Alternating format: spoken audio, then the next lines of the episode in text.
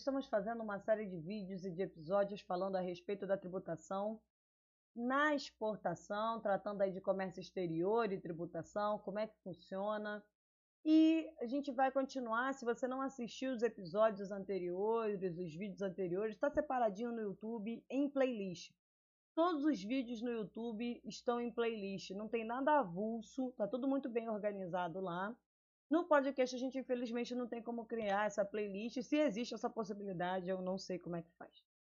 Bom, o que eu quero falar hoje é a respeito do crédito de PIS e COFINS, porque há isenção do PIS e COFINS sobre a exportação. Tudo bem. Então, e quando eu. E o que, que eu faço com crédito? Se eu estou no regime não cumulativo, o que, que eu faço com o meu crédito é, se não tenho a base de cálculo? Então, digamos que eu adquiri um insumo, tá? É, adquiri seis celulares por 250 reais, 1.500 reais aí para pagar para o fornecedor. Vendi esses seis celulares para o exterior por mil reais cada, totalizando uma receita de seis mil reais. Eu não tenho base de cálculo de PIS e COFINS. Eu não vou pagar PIS e COFINS sobre esse, essa venda de celulares para o exterior. Mas eu tenho um crédito de insumo de PIS incidente sobre essa mercadoria que eu adquiri para revenda. Então eu tenho direito de me creditar desse PIS e COFINS e compensar com PIS e COFINS em outros meses, com tributos administrados pela Receita Federal. Então, se for outros tributos administrados pela Receita Federal, eu compenso através de PERDCOMP. Se for com PIS e COFINS, eu compenso na própria base de cálculo, eu informo do SPED é, FD contribuições, não tem problema nenhum. Então, isso é interessante porque a gente para para pensar que se eu estou no regime não cumulativo, eu não pago PIS e COFINS na exportação, mas eu tenho direito ao crédito. Tá? Eu tenho direito ao crédito desse insumo. Qual é o prazo que eu tenho para utilizar esse crédito?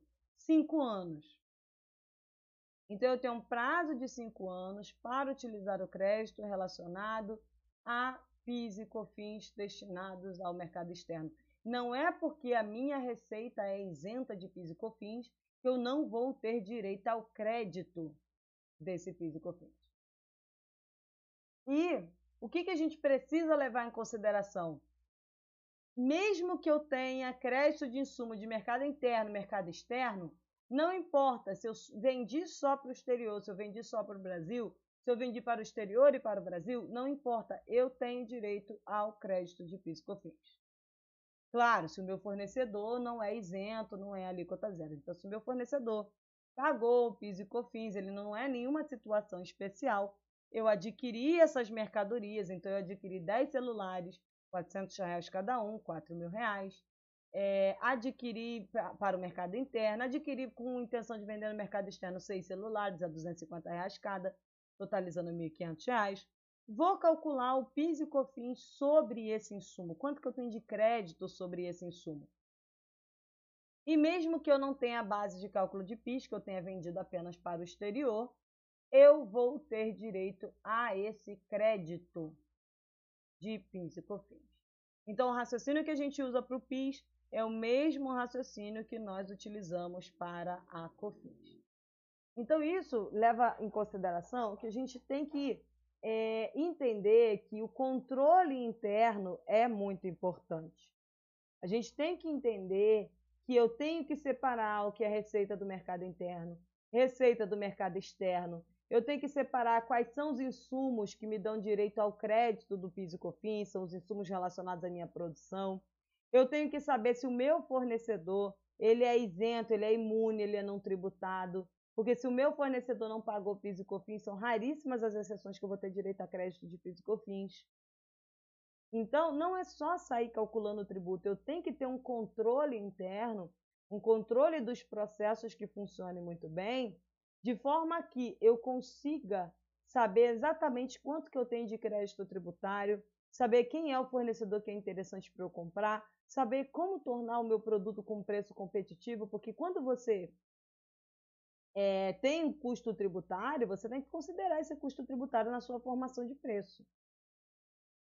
Então, PIS e COFINS isento na receita de exportação No entanto, eu tenho direito ao crédito do PIS e COFINS. Ok? Então, era isso que eu tinha para dizer. Siga a gente nas redes sociais, se inscreva no canal do YouTube e é, siga lá no podcast. Muito obrigada pela atenção de vocês e até breve.